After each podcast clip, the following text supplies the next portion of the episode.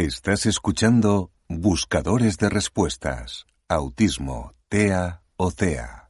Un matrimonio con una hija con autismo o TEA, trastorno del espectro autista. Te explica a través de audios y en un lenguaje claro y sencillo sus vivencias y experiencias.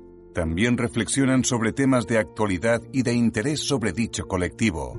Un canal de podcast creado por Miguel y Ana e inspirado en su hija Daniela. Puedes visitar su página web y disfrutar de los episodios desde cualquier dispositivo y accediendo a la plataforma de podcast que prefieras. Encontrarás el enlace al final de la descripción de este episodio. Allí te explicamos todo acerca del canal y cuál es nuestro objetivo. También puedes seguirlos en redes sociales como Twitter o Instagram. Te damos la bienvenida a un nuevo episodio del canal. Empezamos. ¿De qué ha servido tanto escarnio, tanto intento de aprobar cuando al final no hemos conseguido aprobar? O sea, mm, realmente el colegio fracasó. Ahí fracasó estrepitosamente. Eh, claro, el único alumno aprobado fui yo. Con un 5 pelado saqué el, el, el, octavo de GB. Y con eso me convalidaron las dos asignaturas suspendidas de, de, séptimo, que justamente las dos que suspendidas de séptimo, las dos las daba el mismo profesor, que eran física y, no, sí, eran física y matemáticas. Eh, entonces, eh, y la verdad es que mm, realmente la curva fue suya, explicaba muy mal y yo, no la entendía. Bien, conseguí, lógicamente, pasar a hacer el, bachiller. En el bachiller, eh, bueno, mm, tuve, digamos, soles y sombras. Soles y sombras. Yo recuerdo que hubo una, hubo un día eh, que yo estaba, estábamos sentados por orden de matriculación y en mi clase, pues ahí me tocaba estar el último porque yo era el último número de matriculación de esa clase, por, por casualidades. Y en, una, en un recreo o en un descanso entre clases o no sé qué pasó, yo estaba eh, al final de la clase, eh, pues eh, haciendo algún tipo de trabajos porque había estado enfermo, tenía que recuperar y, bueno, la cuestión que estaba ahí haciendo cosas, ¿no? Y los alumnos, los compañeros estaban jugando del fondo de la clase al, a la pizarra, tirándose papelitos y o bolas o no sé qué. La cuestión que de vez en cuando me daban y yo digo, por favor, dejadme tranquilo que tengo que hacer cosas y otra vez, y otra vez, y otra vez. Ya empezaron a tomarse la guasa y me lo tiraban a dedo para joderme. Eh, digamos, de cachondeo. Pero yo, claro, estaba aumentando mi ansiedad de un modo escandaloso. Entonces me levanté y dije, al próximo que me dé, le suelto una hostia. Y se quedaron todos callados como diciendo, va, ¿qué va, qué va a ser? Yo cogí, me senté, seguí a mi rollo, hasta que, pam, recibí otro pelotazo, me levanté y de repente hubo uno que se fue hacia atrás. Dije, ah, pues ha sido tú. Me fui hacia él, empecé a soltarle puñetazos eh, entre pecho y espalda, no sé, cuatro o cinco, y de repente eh, yo, yo estaba, digamos, cegado, no yo no veía nada, veía como un efecto túnel. Y de repente en ese túnel vi su cara y solté, ¡pam! Le solté un puñetazo en la cara. Le pegué en la cara, en el ojo, más o menos en el mentón, y se cayó. Se cayó, pues no sé, se ve que le di muy fuerte y se cayó pues, pues del, golpe que tenía. Bueno, todo el mundo, ay, Vicente, no se ve, da igual. Eh, bueno, la cuestión, eh, todo el mundo em, eh, criticándome por lo duro que había sido, por lo salvaje, por no sé qué. Y digo, joder, pero si es que estoy avisando, os estoy avisando, os estoy diciendo que tal, y no me hacéis ni puto caso. O sea, mm, pero ¿qué es lo que sucedió? Que en lugar de darme la razón, me quitaron la razón y yo, claro, no entendía nada. Digo, porque, pero bueno, si, yo he avisado. Bueno, pues no digamos que eh, se torció el primero de bachiller, pero sí que tuve ahí como un roce por culpa, digamos, de, de, de esa situación, eh, digamos, que no tenía que haber pasado, porque, pero bueno, pasó. Eh, ya no tuve, digamos, problemas con compañeros ni con nada eh, durante, el, durante el resto de cursos. sí que recuerdo que yo cuando llegaba al recreo no iba con nadie, sino que igual me acercaba a un grupo, charraba un rato con un grupo, luego me iba a otro grupo, es decir, no tenía grupo fijo, un amigo fijo, no, no, no, o sea, no era capaz de mantener esa, esa relación con un grupo, eh, no, no me sentía, eh, o sea, no me sentía incómodo con ninguno, pero tampoco me sentía suficientemente atraído por un grupo como para ser considerado o que yo me considerase de ese grupo. ¿no? No fui capaz o no supe o no pude tener una relación estrecha con un grupo de personas. Tenía más relación con unos o con otros, pero no tenía amigos. O sea, no hice amigos en primaria, eh, más que el compañero que compartí los últimos tres cursos de, pupitre. Eh, no hice amigos, o sea, digo amigos en, plural, ¿vale? Decir, tenía algún amigo suelto, aislado, pero no había una relación como para digamos, irse juntos el fin de semana al pueblo de uno o para no, no había una relación intensa de hecho en todo el, la primaria solo me invitaron una vez a un cumpleaños una vez y yo me quedé alucinado. Porque además con la persona que la persona que me invitó tampoco tenía yo demasiada relación. O sea o sea tenía relación pero tampoco mucha no y ahí me sorprendió mucho.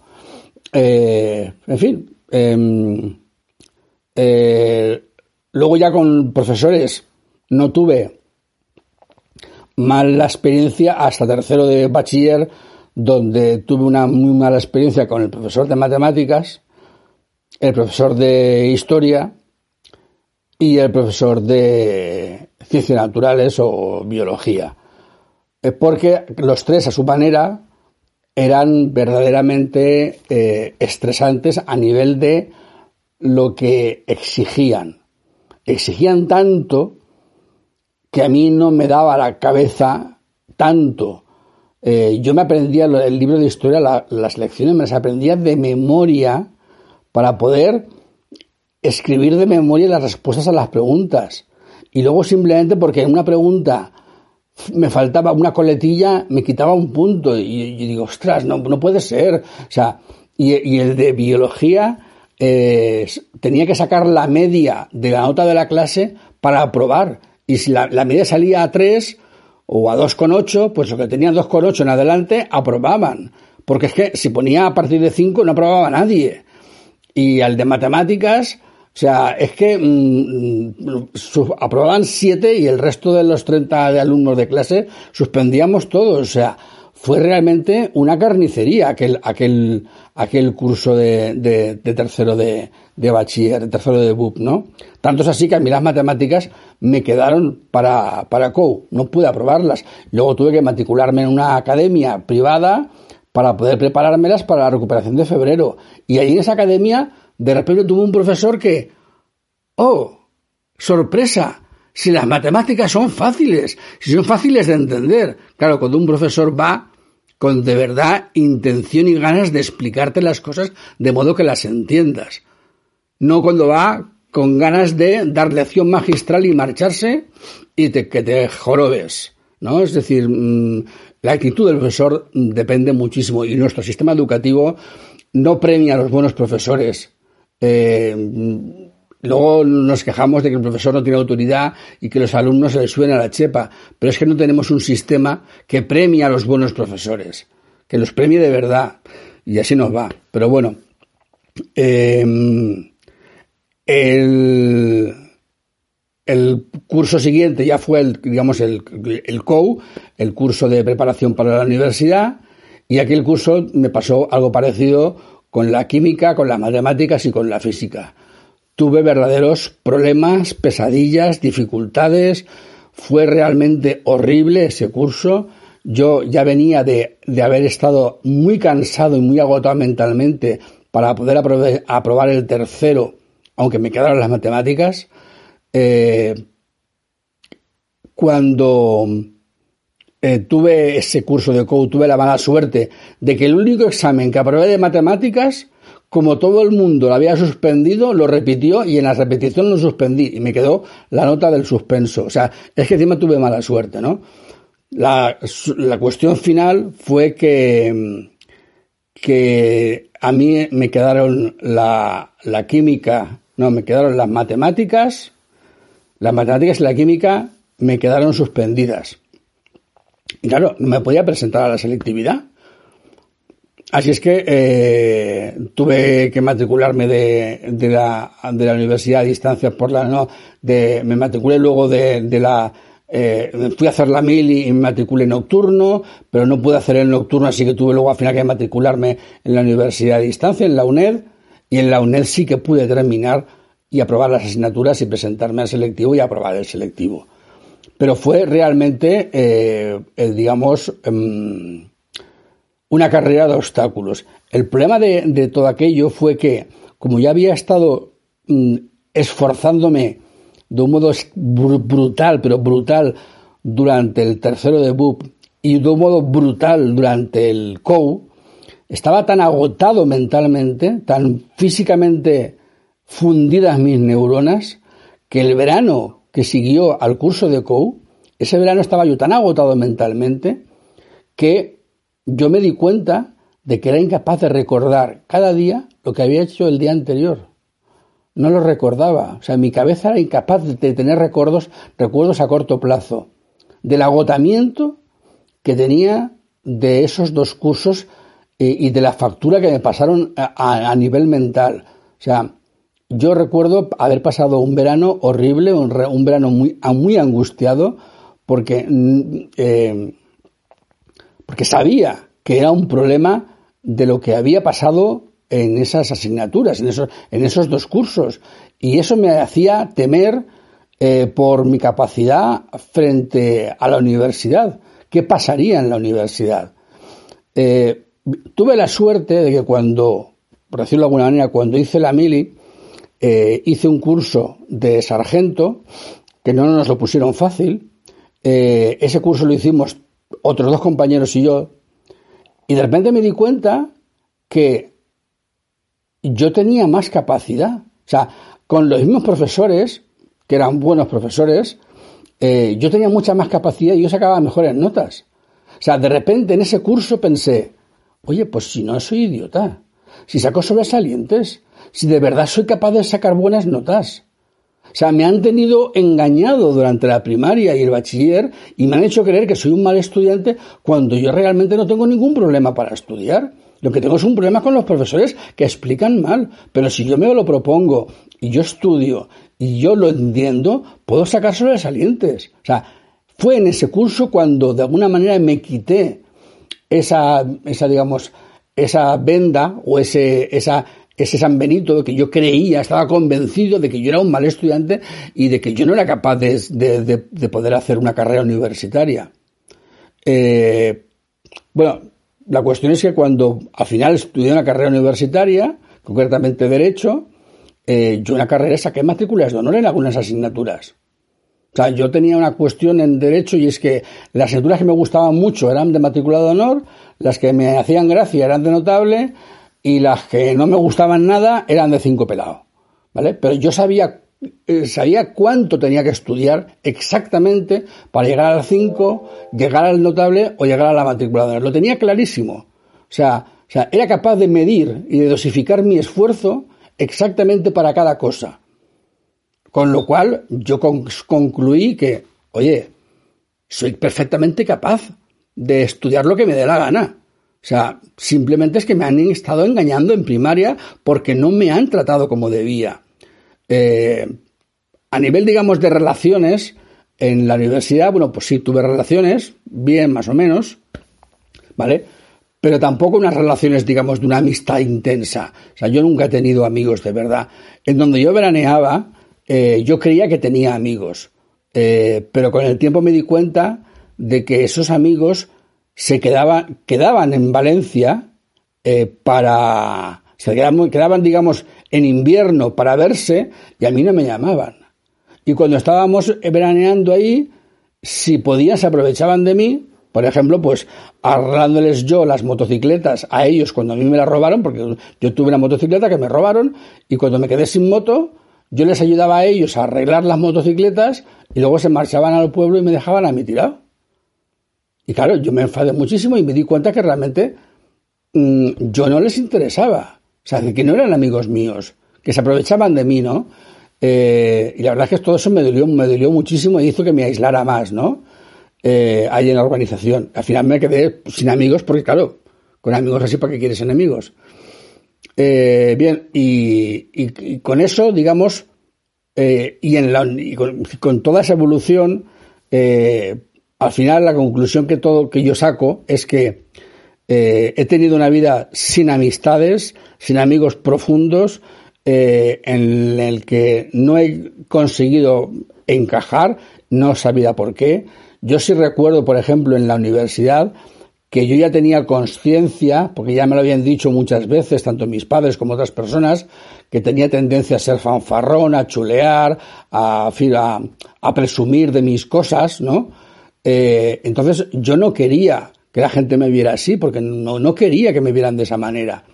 Y recuerdo que con un compañero de la organización, que estudiábamos derecho los dos a la vez, empezamos al mismo tiempo la, carrera, recuerdo que me llamó por teléfono para preguntarme una cosa, no recuerdo qué fue, ya habíamos hecho los exámenes, y, y, y yo no quería decirle que yo había sacado en Derecho Romano un notable, porque Derecho Romano es la asignatura que en primero la gente suspende hasta, hasta el final de carrera, en mi época, y se dejaban incluso hasta última convocatoria a punto de no poder aprobarse la carrera por culpa del Derecho Romano. Y yo a la primera saqué notable.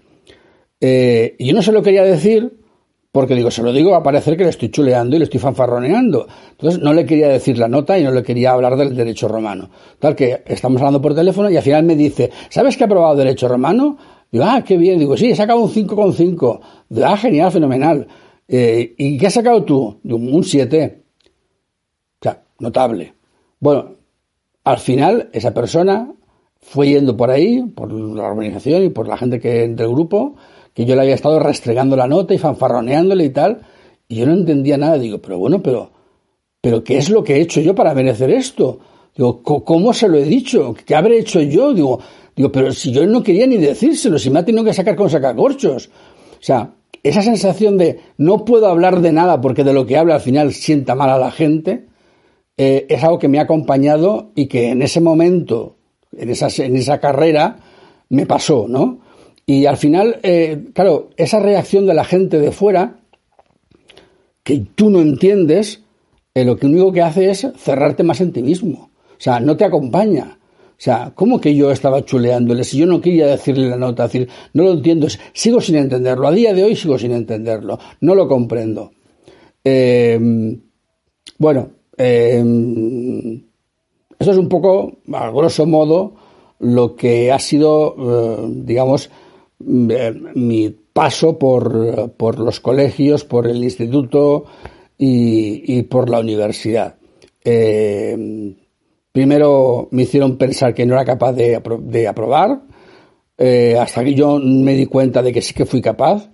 El problema también que tuve, y, para mí fue algo, algo, muy desagradable, es que cuando yo saqué matrículas de honor en la carrera en Derecho, no recibí por parte de mi padre ningún tipo de, de enhorabuena ni de felicitación, ni por parte de mi madre. O sea, eh, claro, entonces me sentó muy mal porque digo, o sea, cuando suspendía me pegabais y era que saco matrícula de honor, no hay un motivo de celebración y además mi padre es universitario, es decir, eh, bueno, mis padres ya han fallecido, mi padre era universitario, o sea, mi padre sabe lo que es estudiar, ¿no? Entonces yo recuerdo un día en, en el verano que, les eché la bronca y les dije que estaban muy enfadados con ellos, muy enfadados con ellos porque, porque yo podía entender que mi madre, que no tenía estudios, no comprendiera que era una matrícula de honor en la universidad, pero mi padre sí que lo sabía. Mi padre había sido premio especial de carrera. Es decir, mi padre podía saber perfectamente lo que era estudiar y sacar una matrícula de honor. Entonces, ¿por qué no me felicitaba? ¿Por qué no me decía nada? ¿Por qué me dejaba aislado? Y me dijo mi padre, pues, pues tienes razón, tenía que haberte dicho algo. ya, pero ahora ya, no me vale. O sea, mm, tengo que sacarte yo las cosas por decir. O sea, está bien que, que si yo hubiese sido toda la vida una persona de matrícula de honor, pues ya no dijeras nada. Pero cuando he tenido una infancia de suspensos, si llego a la universidad y saco matrículas de honor, que se supone que es justamente más difícil que la primaria, ¿por qué no recibo ninguna felicitación? O sea que no solamente me falló el sistema educativo, también me fallaron mis padres, ¿no? Y entonces, claro, esas son cosas que al final tienes, son espinas que se te clavan y que te hacen em, la vida muy, muy difícil, ¿no? Entonces yo he tenido la desgracia de, ser autista, haber nacido en una familia en la cual eh, las hostias volaban, o sea, mi madre nos daba unas palizas que nos dejaba doblados, eh, mi padre jamás, apenas me dirigió la palabra en toda su vida, desde que yo fui niño, eh, jamás jugó conmigo, yo jamás recibí un, abrazo, un beso, un te quiero por parte de mis padres. claro, mm, yo he vivido con en una familia de cuatro hermanos, a tres hermanos y yo, éramos, pero yo he vivido solo, absolutamente solo toda mi vida, totalmente aislado, metido en mi mundo, sin amigos y sin nadie que me, que me diera cariño de verdad o me, o me, o me respetara como ser humano o me tratase como Dios manda, ¿no?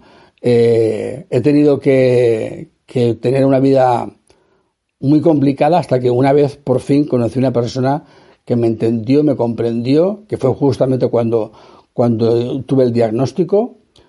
Eh, y bueno, pues es la persona que, digamos, que mejor me conoce y mejor me entiende. Eh, yo espero que este testimonio eh, pueda servir a alguien para que a los autistas se nos trate pues con un poco, digamos, más de comprensión y de, y, pensar que un niño que suspende es perfectamente posible un niño que no entiende la explicación, que no comprende la explicación, no que sea torpe. Es decir, eh, un suspenso puede indicar una mala comunicación entre el profesor y el alumno, no una torpeza del alumno. Entonces, si un alumno puede sacar eh, notable en francés, por ejemplo, es que puede estudiar, es que puede memorizar, es que puede aprender. ¿Por qué tiene que sacar un... O sea, porque si las notas son, digamos, como te diría yo, si siempre va mal en matemáticas, pues evidentemente necesita otra manera de que le expliquen las matemáticas, otro modo distinto, ¿vale? Porque si solo va mal en matemáticas y las demás asignaturas las saca bien, no es un problema de capacidad, es un problema de comprensión. Y ese problema de comprensión puede ser perfectamente porque su manera de procesar esa información es distinta, que es lo que nos pasa a los autistas. Procesamos la información de un modo diferente. Yo solamente he podido sacar buenas notas cuando los profesores me han dado la información de un modo que yo la podía procesar del modo correcto. Correcto para mí, para poder luego responder las preguntas bien en el examen. Pero no es que yo no sea capaz de estudiar o de aprender, al contrario, soy muy capaz de aprender y de estudiar perfectamente cualquier cosa que se me ponga delante y que me guste, pero necesito que se me explique del modo que yo lo puedo entender, en ese lenguaje o en esos ejemplos que yo puedo entender. Entonces el autista tiene el, tiene la, el problema que está en un estado en, en, un sistema docente que no está preparado para, para los autistas. Y muchas veces tenemos malas notas y mala y mala mala reputación de malos estudiantes cuando realmente el problema que tenemos es que no comprendemos lo que se nos explica. falta de comprensión por culpa del sistema educativo que no repara en nosotros. Bien, espero que os sirva y que, y que ayude a, a algunas personas. Esto es todo por hoy. Si te ha gustado este episodio, no olvides darle al me gusta y suscribirte al canal. Síguenos también en Twitter e Instagram o a través de cualquiera de las principales plataformas de podcast que también encontrarás en nuestra web. No olvides seguir enviándonos a nuestro email tus dudas, sugerencias, comentarios constructivos y temas que te gustaría tratásemos en próximos episodios. Mil gracias por apoyarnos, por apoyar al colectivo con autismo y por dar difusión al canal Buscadores de Respuestas Autismo TEA. Te esperamos en el próximo episodio. Fuerza y ánimo.